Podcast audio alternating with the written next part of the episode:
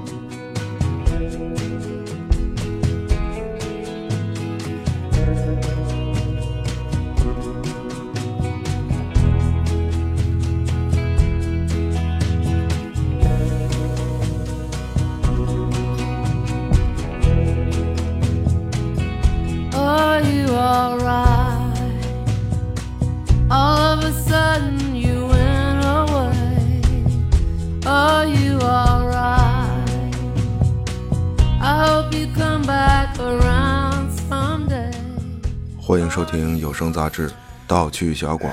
嗯，大家好，我是比利。大家好，罗南。嗯马赫沙拉阿里，一个黑人演员，两部作品，《绿皮书》和《侦探》第三季。对，呃，一部电影和一部美剧。电影呢已经上映，美剧也已经完结。呃，其实这两部作品还挺有意思的。整个六七十年代平权运动和越战，嗯，结果这两部作品，一个开始在六十年代初，一个开始在八十年代初。对，正好正好把最闹腾的就都给空过去。对，就就没事儿，中间再加一个《阿甘正传》，能把这仨 串成一美式折腾三部曲，这是。嗯三三部曲绝了，嗯，呃，而且《绿皮书》和《侦探》第三季其实很清晰的能看出呃黑人处境的变迁，对，嗯同时其实也是美国社会的变化。对，我操，这是美国茶馆啊！这 是什么美 茶馆儿？嗯，对对，其其实所谓不是，其实所谓平权嘛，它嗯就是不完全是黑人的事儿。对你平权，对嗯，包括黑人，对，也不仅仅是黑人，其实他实际上就是少数族裔。对你印第安土著，对，你但是。嗯，但是所谓就是黑白平等这个就比较代表性，嗯对，然后再加上一个女权和性解放，那性解放实际上就包括同性恋嘛，对，嗯，好家伙，这这两部作品，我这些位好汉反正是嗯齐了，这是 一个都不能少。嗯好看，对，对，嗯，其实所谓平权就是我们说平等嘛，就分两种，对吧？你机会平等或者结果平等，就你看你追求什么，对对吧？你机会平等就是体育比赛嘛，对吧？都是机会平等，同一起跑线，那，那么就是获获胜其实靠的就是差异，对对吧？你谁谁谁跑得快啊，体格啊，这不就是差异嘛？你你要认同这个，对吧？对，嗯，就是，但实际上就是说，平前运动中更多的呢，它追求的是结果的平等。对、这个东西，就是说怎么讲不评价吧，但其实这是一种不承认差异的追求。嗯，对，那最后追求的是一个平等结果嘛。对，那据这个咱们待会儿聊那个绿皮书后面说吧。对，不是这，对你这其实也就构成了今天所谓的，呃，政治太过正确。嗯，对，就异化嘛，对，那政治正确异化了，对。那么，嗯，就绿皮书和侦探第三季，实际上，呃，一个是平权运动的所谓浪漫追求，嗯对，一个就是更多的是越战之后割裂的这种社会现状，嗯，对，行，嗯、那么今天的节目分为两个部分，我们先从绿皮书开始。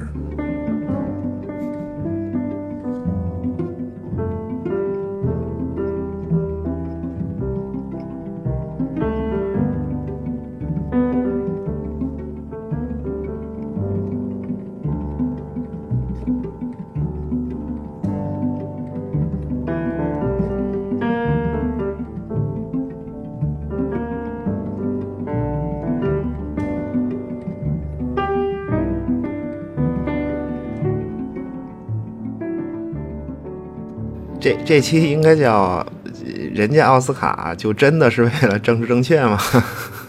嗯，其其实我我最关注的还是为什么无敌破坏王总是得不了奖。哎呦，说大哥你怎么那么较劲呢？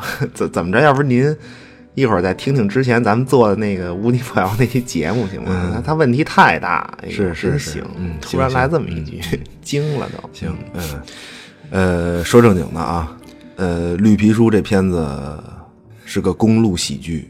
嗯对，现在这个时间点，我觉得大家其实应该都看过了，对，不用过多的介绍了。不过，呃，值得说一下的是，这个导演彼得·法雷里，嗯呃，他可以说是资深的喜剧导演，对，当年和那个金凯金凯瑞合作过很多作品。呃这次绿皮书这个这种公路片模式，其实在这个导演早年的作品能找到一些影子。嗯，对，呃法法雷利巨擅长这种片子。对他，他都不是资深喜剧导演，他就是资深的这种公路喜剧片导演。对你当年的这个《阿呆与阿瓜》，对，对吧？还有什么就是一个一一个头两个大，这这都是公路喜剧片，实际上，嗯，这都是和这个金凯瑞合作嘛。对，金凯瑞确实挺棒的，对我反正我是挺喜欢的，笑着哭的典型儿这个，嗯，笑着哭。小时候狂看，对，不不过就是现在看法雷里这次就是这绿皮书还是更好，我觉得，对，主题虽然沉重嘛，但是看着比较舒适，对，而而而且其实是很有张力的，对，主主要还是这俩演员好。对，马赫沙拉阿里那小眼神儿，我就给我印象最深的就是，就是车上吃炸鸡那段儿，你知道吗？就是托尼把这个纸杯往外一扔，莎莉就惊了，哎呦，又触碰我底线了，不行，托尼，你必须倒车给我捡回来。对你不是扔鸡骨头，那叫尘归尘，土归土。嗯纸杯那不行，这破坏环境了。这个，嗯嗯，对，就是他，他就是把这个就是角色的这是很多这种坚持演的确实特别好。嗯对演员肯定没问题。对你，不过这次获最佳影片，其实争议还是挺大的。嗯对你从个人角度看，呃，我的感觉啊，我主要觉得这片子一些冲突吧，就里面的很多冲突有点过于老套。那你比如说这个用厕所呀，什么进餐厅吃饭这种，我觉得这都是很传统的梗了。就，反正就是觉得片子很平缓。对你刚才说看着比较舒适吧，就关键它太舒适了。嗯，我不知道你是嗯，怎么怎么对，是对是这样，就是说我我的观点啊，就是我觉得这是一个着眼点的问题。嗯对你你说这些所谓老套的东西是肯定的，对，但是我觉得这是一个常识，就是种族哦歧视啊，什么种族隔离的表现，它就是这个样儿。对，特别是对于人家就是本国人，对对，这是一个常识。嗯对对，绿皮书的点其实它根本就不在这上面，对，它也不需要揭露一些东西。对，咱们在就是德鲁大叔那一期说了一点种族问题这事儿，对，但是那还是北方，对吧？你其实就是已经好很多了，北方。嗯你看绿皮书里，他们在结尾开车回北方的时候，啊，帮着换轮胎，嗯，那个就是警察对他们态度都很好了。对，对吧？你你嗯你看人自己怼自个儿多多通透，就南方警察就那德行，就很真实。嗯是这倒是，对，就还挺明显的，对，但但是就觉得，就他说其实，呃，黑人的这些梗，我就觉得不够狠，你知道吗？嗯就是这种片子，反正揭露美帝国主义对黑哥们儿的压迫不够震撼，对，没有能成为一部血泪的控诉。啊嗯嗯，是是嗯，惊了哇！不是呃，所以就就那你要不那就简单补充几个关于嗯种族问题的常识吧。对，我就我觉得今天。就是对于今天聊今儿今儿这话题有帮助，对吧？确实，你要是说这个，那确实光看绿皮书确实不够，嗯，不够震对撼。对对，嗯，就几个角度吧，那你简单就是描述一下，对嗯吧？你首先就是南方，就美国南方对于黑人的歧视到底是个什么程度，对吧？你有一首歌，嗯，呃，《Stranger Fruit》。对吧？中文翻译叫“奇异的果实”，你听着以为奇异果呢，是吧？啊猕猕猕猴桃，嗯，猕猴桃还，嗯，呃其实这个翻译已经有点美化了。嗯，对这个名字，就是如果对应歌词儿的，就这个内容应该叫“奇怪的果实”。对，或者甚至可以叫诡异的果实都不过分。就他嗯说的是什么呢？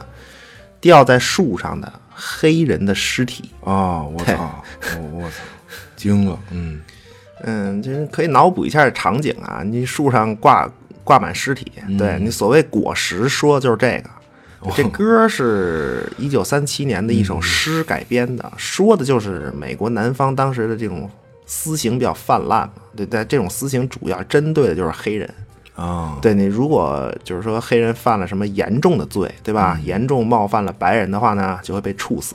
嗯，严重的罪就是一般就是，比如说你街上不小心碰了一白人呐、对吧？你跟白人说话不带刺儿啊，哎呀，行，太可怕嗯了，罪行太严重了，大逆不道啊！所以嗯，苍天有眼儿，吊死你，对吧？就这就这苍天有眼儿，嗯，是 是是，不过不过也是啊，这个挺震撼的，嗯，一九三七年还这样呢，对啊，对，所所所以就是说，绿皮书里他们说去南方啊，就可以说，呃就是施尔里博士就就冒着生命危险，就毫不夸张，那确实是冒着生命危险。对对。电电影里确实也是凶多吉少，经常凶多吉少，嗯，对对，那么就是绿皮书的一个主题是音乐，对吧？嗯我们再说音乐方面，嗯嗯，就说种族隔离的延伸呢，其实它是全领域的，对哪儿都有，嗯对吧？对哪儿都给你贴个标签儿，比如音乐。那实际上就是黑人音乐，就是所谓布鲁斯音乐本身就是黑人的这个劳动号子，对吧？那它其实二战后才真正进入主流呃美国的主主流社会，对吧？嗯嗯，就这个劳动号子，就在被白人起名叫布鲁斯之前呢，它叫什么？它 它就叫种族音乐。哦，对，所以白人是不听的。对，就连美国老农民那会儿都听 country music，就是乡村音乐嘛，嗯。对吧？这这这个城里白人就听这个 man pop music，嗯，对，就是白人的流行音乐。对，这也是音乐领域的种族隔离，实际上，对，所以对施尔里博士其实嗯全领域。其实他是很反感托尼说自己这个应该演奏这种音乐的，嗯，就是标签化，对那黑人就应该这样，你不用跟我解释，对吧？一个黑人音乐家来演出，那我们这帮这个白人，对吧？这 绞尽脑汁想说菜单就是老玉米加炸鸡，对，因为我们家农场干活，黑人就吃这个，对，对吧？黑人就等于吃着老玉米加炸鸡，听着劳动号子，呃，怎怎么讲？且随时会被这个吊死的这么一种生物啊？这听着就不像人，对吧？这不就是一种生物吗？震惊了，嗯，行行，可以，嗯嗯对你这些其实都是种族歧视的，就是那呃就是状态下的一种常识。嗯，对对对，这这些都不新鲜，它就是这个样儿。对，但是绿皮书其实就是他就是用这些陈词滥调，说了一件就是视角很高的事情。就在我看来，对他的人物成长就并不是说所谓黑人成长啦，或者白人成长啦，对他用巧妙的这种人物设定说的是一个，我觉得是一个人类社会的通理嘛，就是以貌取人嘛。对，嗯，傲慢与偏见，对吧？就是施尔里博士就是嗯，傲慢，然后对，其实都有偏见，对，对就就是去，对对，他就是说去了标签儿，你才能接受自我，然后再接受他人。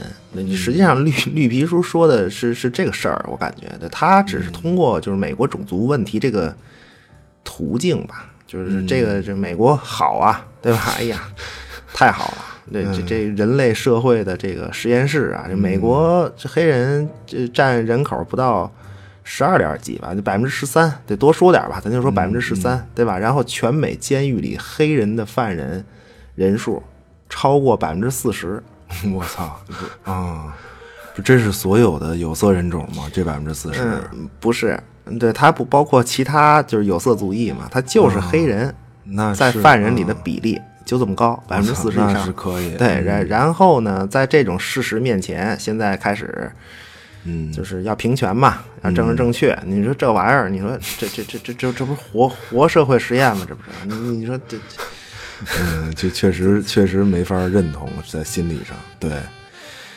哎呦，不是就这个人口比例和犯罪比例，我觉得就冲这个，这种族问题肯定还得长期持续。对肯定的，对。嗯但是我觉得，其实这同时也是一个结果，对，就这嗯个犯罪比例，如果没有种族问题的话，也可能也不是这个结果。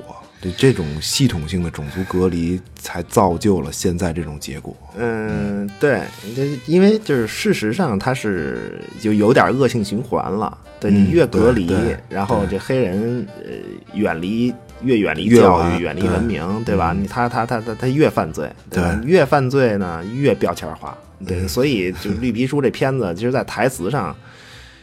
就有一大特点嘛，就是各种的这种标签化描述，对吧？嗯从从人物设定就开始，他设定太好了。那一个黑人神童一路接受欧洲古典音乐教育，对吧？最后回到美国以后，发现，嗯哎呦不对劲儿啊！在这个自由的国家里，我最大的标签不是三个博士头衔儿，而是我的肤色，就我这脸色儿，对吧？对对，他在内心里最接受不了的其实是自己。嗯，对，那就就我是谁？就、嗯因为他觉得我一直就是我精通欧洲古典音乐，对吧？心理学博士、啊，对吧？你就、嗯哎，我他一直以为自己是个人，对吧？结果没想到还得加上一黑字儿，就变成黑人。对吧？最可怕的是他自己都还不知道黑人算不算人。嗯，对，但是最后他实际上就是说，就是还还还回归到了自我嘛，就是但实际上最后就还是接受了这舍利博士。对，对我我感觉最后他，嗯，我感觉他最后就是因为接受了，才有最后的这种不登台的反抗。对对，其实人物设定本身就是矛盾冲突的集合。嗯对，Shirley 是比较超脱，其实设定起来在设定上，嗯，对，一直身在象牙塔里，住阁楼还得弄把 椅子垫高嘛，对吧？但可惜是个黑人，对，本应怎么讲？本应生而为奴，但是却嗯，被注入了欧洲文明的这种程序，程序，呃，对，就是本本来可能应该是个怎怎么说？嗯，黑色智能农业机器人儿可能，对吧？是是，对，嗯，对，嗯嗯，就是那托尼的成长其实也一样嘛，嗯，对吧？自我认识，你本来本来托尼就是他是一个种族主义者嘛，你扔杯子，对吧？那但是最后他也认识到，就是尊重其实并不来自于肤色，嗯，对他其实内心是很崇拜 Shirley 的，对，对。而且他在旅行中也其实深陷鄙视链嘛，就嗯。WASP 白人，对吧？简单说就是苏格兰，苏格兰的新教移民嘛，对对吧？你这种鄙视链顶端，嗯这这这去美国，这算是怎怎么先到先得这么一帮人，对吧？然后他们歧视一切，对吧？这这里面就包括托尼这种意大利白人，结果人家歧视你，你歧视黑人，这不是鄙视链吗？对吧？且理由只是因为出身，对不因为别的，就是因为出身。对，这中间还有 对，还有拉丁裔啊什么的，嗯，就各种各种有色人种吧，对少数族裔，对对对，不是，就是简单说吧，因为鄙视链其实，嗯，到黑人还还还没结束。对你哦黑人就往下还还能往下，就是黑人女性嘛。我操，惊了啊！回家打媳妇儿是吗？啊，这不是这不是斯皮尔伯格的紫色吗？啊，我突然想到这个，啊，紫紫色，紫对对，这片子本身争议巨大，对，嗯。这是主流电影里面就是第一次黑人主题的片子，哦。斯皮尔伯格嘛，那绝对主流，对对对对，对，因为就是说，女性地位低下吧，所以有女权，对吧？你结果女权斗争的内部竟然还歧视黑人女性，对吧？所以黑人加女性这个地位最最低。对，那紫色的意思就是，呃，就当时就是说，就是所谓廉价化纤。呃，材质的这种服装嘛，它惯用的颜色就是紫色，这黑人比较喜欢，就主要是因为便宜，对吧？你不是鄙视链嘛，对吧？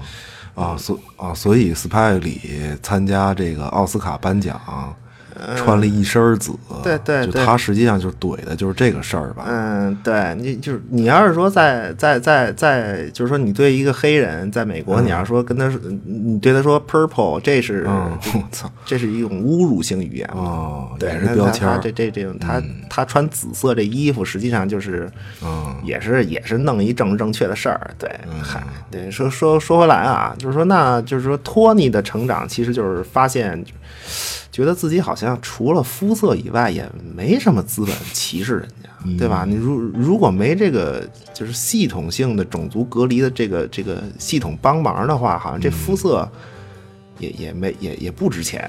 对你你你你你看那德行，写个信都不会写，托尼发现，哎呦我操，我我我这个人工智能。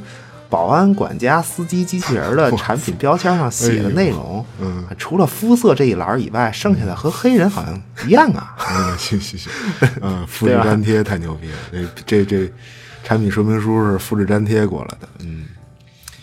嗯。嗯，对，这偏见是人类的问题，嗯，就是它真不是真不是美国一地的问题，对，对啊，比如这个某个人口大国，对吧？你地域黑，哪儿的人就是什么什么，这这这难道嗯不是吗？这不是标签吗？对对吧？你就咱们老以为就是说，这这这东西离咱特远，其实并不远，而且这没有肤色可能更可怕。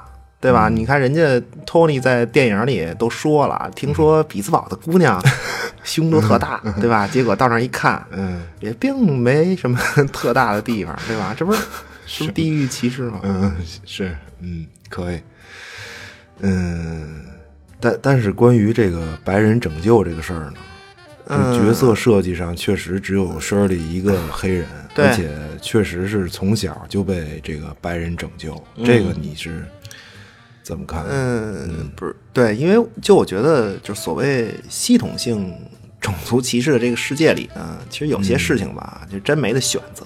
对，不是说你 说想打破你就打破得了的，嗯对吧？你你看 Shirley 和 Tony 说那话，就是 Tony 在那个门口赌博那那块儿，嗯。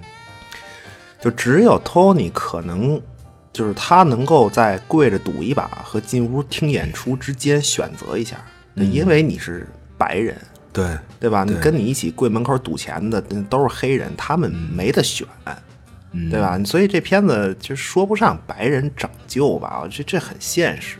对，如如果只有白人才能拯救我，那确实是，这也是你们制定这系统造成的。嗯这这这这不是也是一种讽刺吗？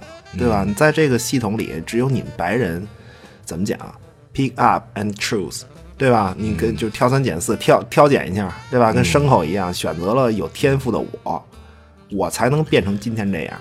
但是我被训练的如此的高贵，我依然在这个系统中还是这个身份。嗯我只是这一群奴隶中看着怎怎么说比较体面的那一个，就工种不同嘛，对吧？你拉车的马和跳绳装舞步的马，对吧？你除了工种区别，那那那没没区别，对吧？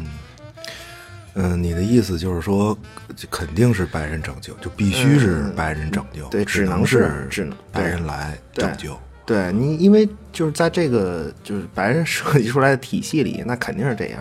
对，这片子白人拯救没问题，嗯。就就是得他们来，嗯，对，但就是因为这样才更讽刺嘛，对，对吧？你你我我依然是一个奴隶，我觉得这都不叫拯救，这就是 Tony 就是帮个忙吧，嗯。包括那个不是给总统打电话，不是也是帮个忙嘛，对吧？真正拯救不是这个，你就简单说，就很多事情只能你白人干啊，对嗯吧？你比如 Tony 给这个警察一大嘴巴子，嗯，对吧？对你这这这种心理的不同，就是一个嘴巴子的事儿，对吧？你白人警察这么侮辱我，同样作为白人，我急眼了，我敢扇你，豁去了，反正对吧？大不了关两天。但是黑人都不会有这选项，对，对吧？你他他奴隶嘛，你拉车的马和跳绳装舞步的马，这不是都都是马吗？对吧？他都不能这么想。树上挂着奇异果，对吧？这玩意儿你 历历在目啊！你直到今天，其实也一样。对对，嗯但其实我感觉，其实 Shirley 的追求挺简单的，他要求真不高。对，这也就是我觉得这片子就是特别平淡的一个原因，嗯就是他没有什么过激烈、过激的这种追求。嗯，嗯，对他这是真的带带着农场干活的黑哥们起义是吗？你是想看这个？可以，嗯没有，他他就是追求一个简单的平等。对，因为你看 Shirley 这个人物设定，他高级知识分子嘛，其实他是一个很单纯的人，就不是说他，就你刚才不是说他超脱嘛？对实际上他就是一个不通世俗这么一人，对吧？你个人感觉这其实也是一种象征。嗯，平权运动其实最初就确实很单纯，嗯对，就是出台平权法案嘛，对吧？其实这玩意儿出台就是一个所谓所谓的白人拯救。这东西，如果你说有白人拯救的话，平权法案出台本身就是白人拯救，嗯但是它目的很单纯。那肯尼迪总统当时，他是要在这个美国历史上就是被排斥的群体，就是给予照顾。对，嗯对你主要就是这个教育和就业、就就业这方面嘛。嗯对，结 结果就导致了就是，反而导致了今天所谓政治政治正确，对吧？你实对实际上就是从一种平等变成另一种不平等了。嗯，对，但它最初的这个出发点是很单纯的，也是很好的。对，就关键关键，我觉得现在的问题就是最大的讽刺，是在于这个追求平等的过程中产生了新的不平等。嗯，这这这肯定是个讽刺。对，追追求结果的平等，就就会产生这种问题嘛。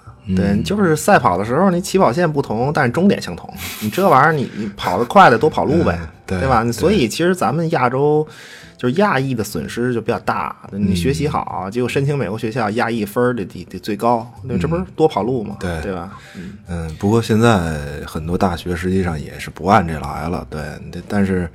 但实际上，这种平权运动的异化已经产生了，对对新的不平等，此时此刻正在发生。嗯，嗯，我觉得现在都有点对那个，就是对白人就有点历史清算的意思了，真的 就有点，嗯嗯过了，有点。对，就是所以，所以我就我的感觉，其实绿皮书说的还是就很浪漫。嗯对，其实这片子非常浪漫。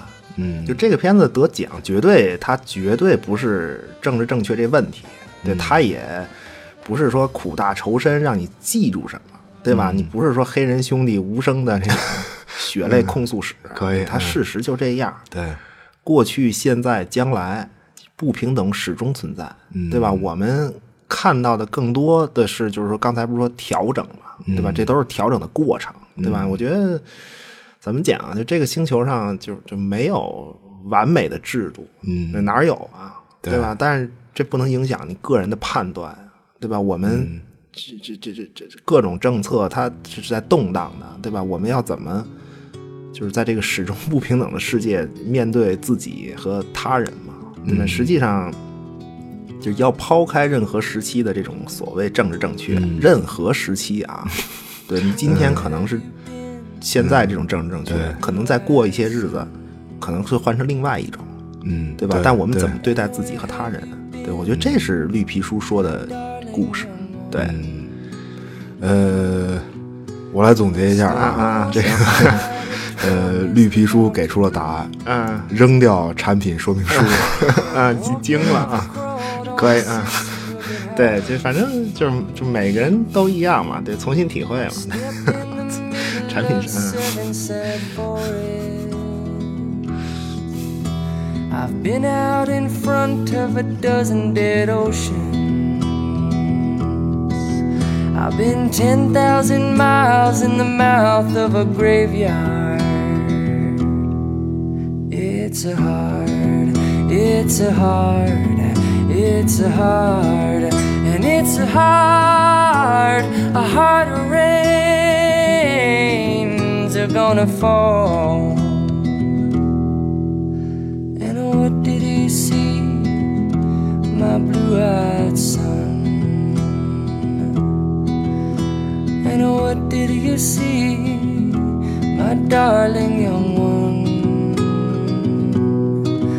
I saw a newborn baby with wild wolves around it.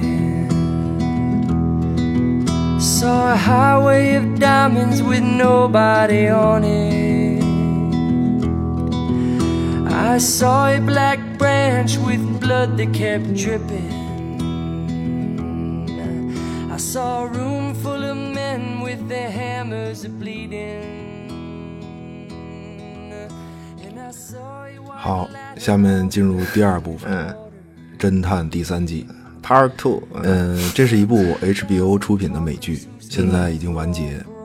这次《侦探》第三季是在之前口碑下滑严重的《侦探》第二季之后的再次回归。对，嗯，虽然它依然是侦探系列的延续，但实际上并没有完全遵循第一季明显的探案题材。嗯呃，感觉上似乎这一季的视野更加宽广，每一个角色似乎都在展示社会的一部分。嗯，嗯，每一对矛盾呢，也都在反映一段真实的历史。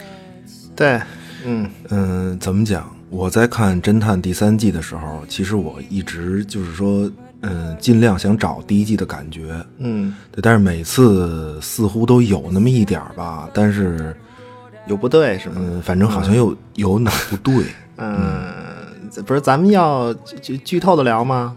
还还还还尽量还嗯，尽量不剧透吧。其实最后的这个案情的大梗，嗯，本来也不惊人啊反正对对，没事尽量嗯不剧透吧。对，因为可能呃很很多听众可能没看过呢。嗯怎怎么讲？就是和第一季肯定是对，可以说就是完全不一样。嗯对，第一季先对，咱们先说说编剧吧，就是尼尼克这这这个皮佐拉托，就这哥们儿，他生在新奥尔良，对吧？长期生活和工作在路易斯安那和阿肯色，你你看这俩地方，嗯 行这这哥们儿。侦探第一季和第三季就这俩地方，嗯，以后可以聊聊侦探第一季。其实，嗯对这作者反正嗯就没离开过美国南部，这对，对他他是他的灵感来源就是一个是生活的地方，一个是呃安利两本书吧。对，因为今天我觉得这主题就不太适合从侦探第一季展开了敞开的聊，对吧？然后一直聊到第三季，嗯对你就先安利两本书吧，就是一个就是钱伯斯的《黄衣之王》。对吧？这个作品呢，就是说，如果你知道洛夫克拉夫特和他的克苏鲁体系的话呢，呃，其实就是钱伯斯的《黄衣之王》是克拉呃，就是克苏鲁庞大体系的一个灵感来源，嗯对吧？你就就如果没有《黄衣之王》，其实就没有克苏鲁这庞大体系，对，他给能给克拉夫特灵感来源，厉害了，厉害，嗯呃，那么这本书和侦探第一季的关系呢，可以说是一一对照。嗯，对，简单一句话，侦探第一季的故事就是一个追寻谁是黄衣之王的故事，对吧？你那么这本小说本身它，它也是就是暗合这本小说，嗯，就连主人公就是马，就是马修麦康纳手里就那拿那大笔记本儿，其实都梗的是这本书里的故事，嗯对，可可以说是一一对照。嗯，因为这本书本身也是小故事穿起来的嘛，对它实际上也是在寻找谁是黄衣之王。嗯对我觉得大家有兴趣可以看一下，这有机会我们也会做节目。嗯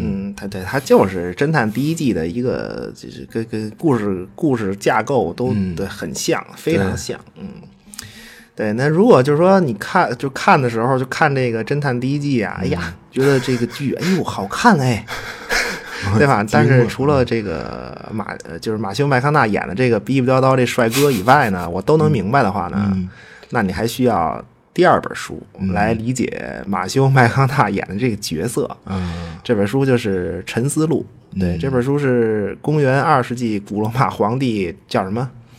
马克·奥勒留写的，嗯，对，对，还真有个哲学王，嗯 咱可历史上就这么一位。对，嗯，还厉害还，嗯。确实哲学王，对，反反反正把国家管的也不怎么样，嗯。嗯，对，但是这本书可以。对，你侦探的编剧这个尼克皮皮索拉托创作侦探这个 IP 的灵感来源啊，嗯。如果说第一季就是说套用《黄衣之王》是为了让这个呃让这个作品就是说神秘感更进一步的话呢，嗯。那么其实就是说《沉思录》才是这个 IP 这种独特气质的一个原始的灵感来源。嗯，对。对，那么在第一季里面，这个马修麦康纳扮演的这个角色几乎就完全来自于《沉思录》。嗯。对，整个这本这这个角色就是一本《沉思录》，对，大家大家可以看一下。那么实际上，《沉思录》的气质作为 IP 的基础，它实际上是延续到现在《侦探》第三季，嗯，对，一一而贯之的，对，嗯呃，对，介绍一下吧，因为《陈思录》是一个就类似于随笔的那么一东西，嗯对不展开了。我在这儿先念一段原文，对，嗯呃，来自《陈思录》，其实我感觉也是《侦探》第三季所表达的一个主题。嗯呃，我们听到的一切都是一个观点，不是事实。我们看见的一切都是一个视角，不是真相。嗯，精彩，真的，这他他这个确实是嗯精彩。嗯，对，就是我我看《侦探》第三季，就是确实这种感觉。对，因为看到最后也并没有什么所谓暴力翻转啊，对或者意料之外。对嗯嗯，它更多的是一种多角度的展示。嗯嗯，就就他就是一个对一个现实世界的展示。嗯对你具体就是其实平权、越战，对吧？折腾二十年之后的美国。对，简单讲就是什么是越战，就是对于我们来说，可能就是啊，对吧？美帝国主义，对，哎，又现了一次大眼儿，对吧？大哥，你能把儿化音去了吗？我惊了，你怎么老在这儿加儿化音？嗯，那现现大眼，先大眼，大眼大眼，嗯嗯，呃，越越南人民如此牛逼，对吧？我们这个阵营的伟大胜利，对吧？坐坐看啊，美帝在别人家院里一顿操作啊，这盖起二二层危楼，楼一塌，把自个儿给埋里了，活该。嗯可以可以，哎呦，我天哪！看你那个不嫌事儿大那样儿，我的天！嗯，对，那么就是说，呃 对，那么真正就是对于真正的美国人来说呢，就是说越战到底是什么样的？嗯，举个例子吧，就是说两个年轻的呃美国家庭的主妇吧，他们可能交好了十几年，嗯对吧？你最后突然发现自己的丈夫同为参加过越战的陆战队员，哦对吧？这这这这这为什么会有这种情况？就是因为社会分歧嘛，对吧？你不知道你这个好姐们儿她怎么看越战的，她是认同还是不认同，嗯。对吧？你要就是说你你你要说，就是美国人打完二战，那绝对不可能出现这问题，藏着掖着，对吧？那都得往上赶着，就是贴呀、对，哎，二姐。我我我家老爷们儿在太平洋上扇日本人大嘴巴子来着，惊了，啊，那然然后人家二姐就就哟是嘛？你家老昆塔在队伍里干嘛的呀？开战斗机？嗨，开战斗机都没劲呀！我家老昆塔在密苏里战舰上削土豆的。哎呦，这节目没法儿没法儿弄了，我天哪！哎呦，行行可以，嗯嗯，不不是，这这是体现就是家属的这种荣誉感嘛，对吧？你就就就这意思，在网上贴呀都是，对。但是越战绝对不可能，对，就是有一种全民的这种统一认识嘛，就是他就是这这这刚就是刚才说这例子这种情况。嗯，就是在呃越战之后，其实很普遍。对你，当然他们美国人可能也比较累吧，就是哥哥们儿姐们儿一起处，可能是比较注重隐私。对，对，其实不过你这个例子，就是让我想到当时基辛格对于越越战的一句话，他说：“这个美国要做的是治愈创伤，忘记越南。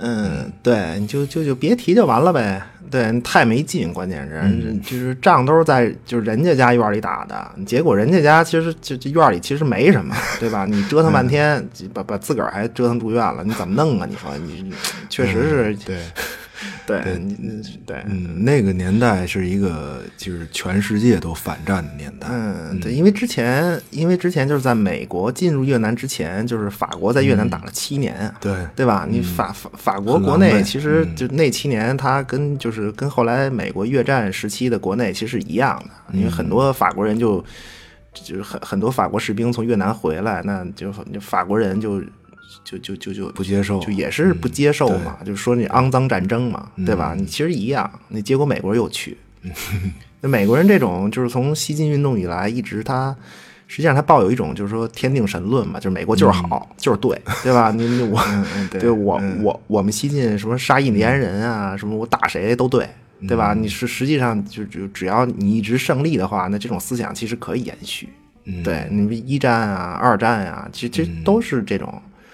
结果你朝鲜战争懵了，对，对，让让志愿军扇了大嘴巴子。嗯，对，就是莫名其妙打了一个朝鲜战争嘛。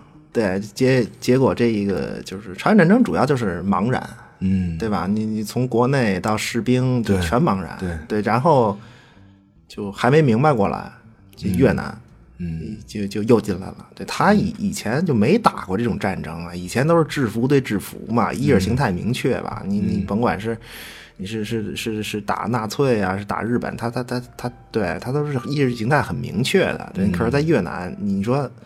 你说他是不是越共？你这玩意儿，嗯，就他就是一个拿不枪拿枪不拿枪的区别。你不拿枪就是老百姓嘛。结果你这一下再加上这种新闻报道啊，这国内哗然嘛，那前线士兵他也怀疑，我这儿干嘛呢？成天的，天天要死要活的，就就没没见着越共，就杀老百姓了。对，对所以，所以其实《侦探》第三季里，这个马赫沙拉里扮演的这个主人公海斯和他的妻子，嗯实际上他们俩就反映了这个矛盾，就他俩本身的这种就是两个观点的冲突。嗯，前线的士兵和这个国内的反战情绪的一种冲突。嗯，对，一种展示吧。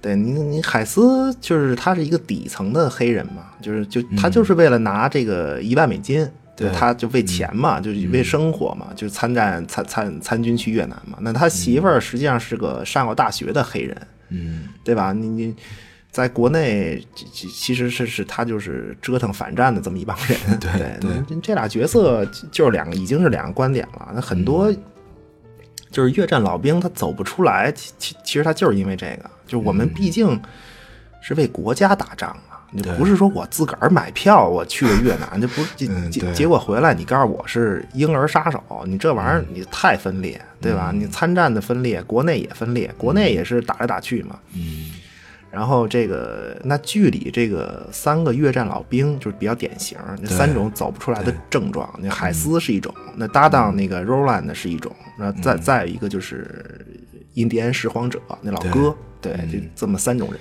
对，对，其实其实我觉得海斯他是用一生在走出呃越战的阴影。嗯，都一样。就这仨人，其实对，都都一样。海斯就是结婚了嘛，对对但是实际上他一生都在，就是他实际上一生都保持着在越南做这种远程侦察兵的这么一种生活模式、或者心心理模式吧、心态对，你看他整个对于。呃，就破案的坚持，或者在家庭生活中和妻妻子的这种和谐，其实都来自于此。嗯对你，你你，实际上他走出最后走出阴影是在这个妻子死后嘛？对他开始阅读这个妻子的作品，才开始真正了解这个这个一直陪伴自己的这个妻子。对，对，因为他俩啊，其实因为他们两个人就是因为案子结的缘。嗯，对，对但是但但是问题就是在于他生活中只有案子，对，案子还没结束嘛，就是他和他妻子的这个生活中也只有案子，因为案子一直没有结。那海斯他就不管是为了证明自己的能力吧，或者他、因为他黑人嘛，那职场的种族歧视也是很厉害，他要证明自己。那还有就是他对所谓实质正义的这么一种追求，对，但最终表现出来的就是他始终是那个丛林中独自徘徊的远程侦察兵。嗯，对，那最后他患上失忆，就也是就是的一个表现，就是老迷路嘛，对吧？你那怎么办？你你你你老孤身一人在丛林里转悠，你能不迷路吗？对吧？你最后人生都迷失了嘛，等于就是对。嗯，行。嗯，那 Roland 呢？他更严重吗？嗯，终生未婚。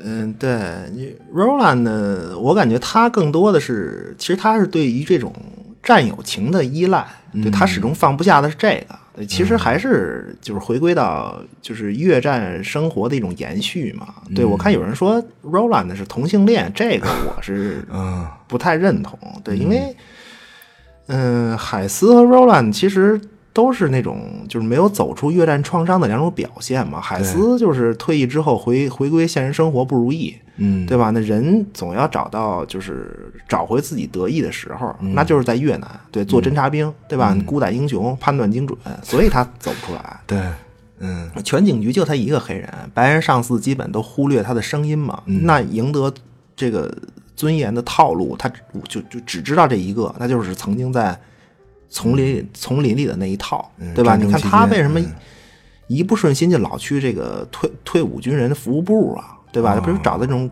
曾经的感觉嘛？有道理对吧？因为他曾经得意过嘛，在服役的时候，对，嗯，不过最后他还是凭着执着找到真相，对，也算是慰藉对慰藉对妻子的亏欠吧。嗯，弥补。其实妻子死后，他坚持这个更多的是替妻子查查出真相，就是案情的真相。对对，他最后还是走出来了。对对对，其实都走出来了。最后，但是 Roland 更多的是就是从他，你看他从战场回归现实，就是他找不到。就每个人的需求不同嘛，对他作为白人，他可能没有职场歧视这一块儿，而且他升职什么都比较顺，因为，嗯，就是他，但是他来对他来说，他找不到那种真挚的情感，对吧？从战场回国一看，我操，这帮货怎么这样啊？就还是部队的兄弟好，对吧？你肯定现实肯定是这样嘛，对吧？你看，你你你看，他很典型的一点就是他会扮演角色，他在职场上会扮演各种角色，他混得很开。对吧？他深刻的理解所谓程程序正义的套路。对你上面说结案，那咱就结案呗。对对吧？你较什么劲啊？对吧？你对对，一升职一加薪多好，对吧？你 Roland 就很明白这一套。对，就是 Roland 他很会维持这种职场关系。嗯，而且对，确实是很明白这种套路。我觉得，这其实他心里是明白的。对对，不是他就是。在这个体系里面，他太会扮演角色，对，但是实际上他是，就我，就当然我也不知道是他个性就这样，还是说，嗯，我的感觉他实际上丢了自己，嗯，对，真诚的那个自己是在就是在部队上的那个自己，对，和战友互相就是托付生死那个自己，对，你看他对于海斯的那种情感上的期望其实特别多。对。对，而且我总觉得，就是说，为什么 Roland 如此就是注重和海斯的这种情感呀？因为你看，海斯他一直是刚才不是说嘛，他一直是这种侦察兵状态，就老老孤胆英雄，就老是在丛林里待着。对他心态和行为模式上，还一直是保持这种，就是服役期间就是老在越南嘛。对对，嗯，他始终保持这种战争时期的那种状态。对，那 Roland 肯定喜欢他呀。对吧？他就缺少这种情感嘛。Roland 就找这种曾经战友情嘛。嗯，嗯，怎么这听着 确实像同龄？我嗯，我听着也像。嗯，呃，对我不是我能明白你的意思。对，这种情感脉络还是能自洽。嗯，对。不过老跟丛林里待着太狠了。对，嗯，所以海斯一直就是他自己嘛。对他不扮演任何人。对几乎到了脱离这个程序和体系的地步，实际就脱离了。对，嗯，他和 Roland 不是有过争论吗？对吧？你说，就是 Roland 就说说，你要是明白，就这这只是一份工作的话，你早升职了。嗯，对，起码不至于去档案部门蹲蹲好多年吧。对对，嗯，但是情感上确实可以自洽。对，其实俩人就是难兄难弟，就就还就是俩病人，就就是症状不同，对，一样。嗯，那那个印第安老哥呢？这个从越南回来，发现生活全变了，对，能失去的全失去了。对他就是第三种嘛，这不就是个 lumber 吗？滴滴血啊，这还真是我操，对吧？此处应该有 BGM。嗯，对。你他失去所有，而且无就是他无法再融入社会嘛，这不就是 lumber 嘛？而且关键这个老哥他还是个少数族裔，对吧？你白人还欺负我人家 lumber 还是白人呢，欺负对吧？对。结果这老哥急了嘛，就你们这帮货欺负我是吧？行，嗯。老子在越南出生入死，可不是为了保护你们这帮标签党，啊对吧？实际上，他最后搞那个大事情就是报复嘛，报复。那整个一大计划是他实际上是计划好了的，对，豁出去了，这不就是 Lumber 吗？对，大打出手，最后，嗯，是，就是关键。我觉得就是海斯最后对印第安老哥开枪，心里肯定巨难受，真的。我觉得他肯定特别能体会老哥那种心情。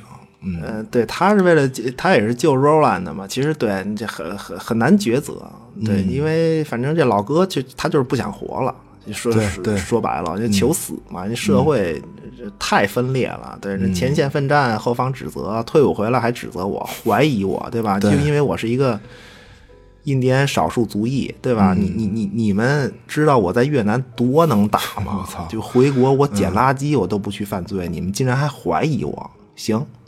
让你们知道知道什么叫丛林战，对吧？惊了嗯，嗯，确实挺有意思的。对他这设定，三个老兵也是三种肤色，嗯对很典型嗯一个角色梗一群人，嗯，对，嗯，就是侦探第三季几乎是把就是所有平权运动里面涉及到的人群，他都展示了一遍。对就你看啊，就是黑人，对吧？印第安人，对吧？女性，嗯，黑人女性，对，同性恋，嗯。现在又加上一弱势群体，从战场回来的老兵，对，不不被认同的老兵，嗯对。对，所以这第三季要比第一季其实视角要就是大得多，对，而且，嗯，它就并不是一个 传统的这种探案题材，就它不是给你展示案情如何，对，这玩意儿不重要，对，嗯，事实上，事实上最后就是所谓真相，也确实，反正嗯，索然无味。嗯，对，嗯。这个东西，对自己，对，对侦侦探嘛，就是 true de detective，就是真实的案件，确实可能就是这样。嗯，对你千头万绪，对可能性无数，对，对但最终结果可能很简单。嗯，对，当然第三季就给你展示的更多的是，还是这个越战后就割裂的社会，就每个群体都有声音，但是对 不起，没有结果。嗯，对，更多的展示这个事儿，就是伦理大戏嘛。对，实际上就是对伦理大戏。嗯伦理戏可以，嗯，反正就是推荐大家看吧。嗯，我觉得值得推荐嗯对，嗯，行吧，时间也差不多了，还有什么说的吗？嗯，对。呃，其实呢，我觉得不管是越战还是平权啊，就是没有参与过的人，我觉得就是才会争论这些所谓对错或者所谓的真相。对、我觉得身在其中的亲历者，可能更多的是治疗创伤，或者是选择忽视，或者选择遗忘。对对，嗯但是对于生活，其实我们都是参与就像侦探第三季所表现的那样。所所以我我感觉 咱们咱 还是一情感节目。嗯，对，嗯对，说完吧，就是我觉得更重要的还是认真对待，就是当下的身边的人嘛，可以对吧？嗯当下生活很很很很重要。对，那海斯剧中的海斯，实际上他呃专注于所谓的真相的追求，最后其实忽略的是很重要的对，生活，确实是很很多问题的争论会持续下去。对，但生活是我们自己的，嗯是吧？对，反正回归到你刚才就是读的那个陈思路的话嘛，我觉得这也是咱们节目的观点吧。具体我觉得大家还是自己看剧，对我们毕竟也没剧透嘛，对吧？你你要是觉得 Roland 是个同性恋，反正对 就是呗，我惊了就自己看，对，嗯不是最后最后怎么能落到这儿呢？嗯 嗯是，嗯，行吧。嗯、那节目最后我再念一遍这段原文。嗯，嗯、我们听到的一切观点不是事实，我们看见的一切都是一个视角，不是真相。对，嗯，行吧，这期就这样，求订阅、评论、转发，谢谢光临，我们下期再见。祝各位看剧愉快。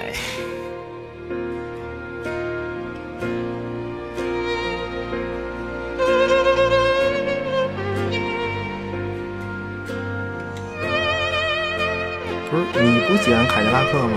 我怎么记得你说特喜欢凯迪拉克啊？嗯，不行，凯迪拉克都是黑人开的，黑人才开凯迪拉克。谁干啊？这大标签儿，我的天哪！嗯啊。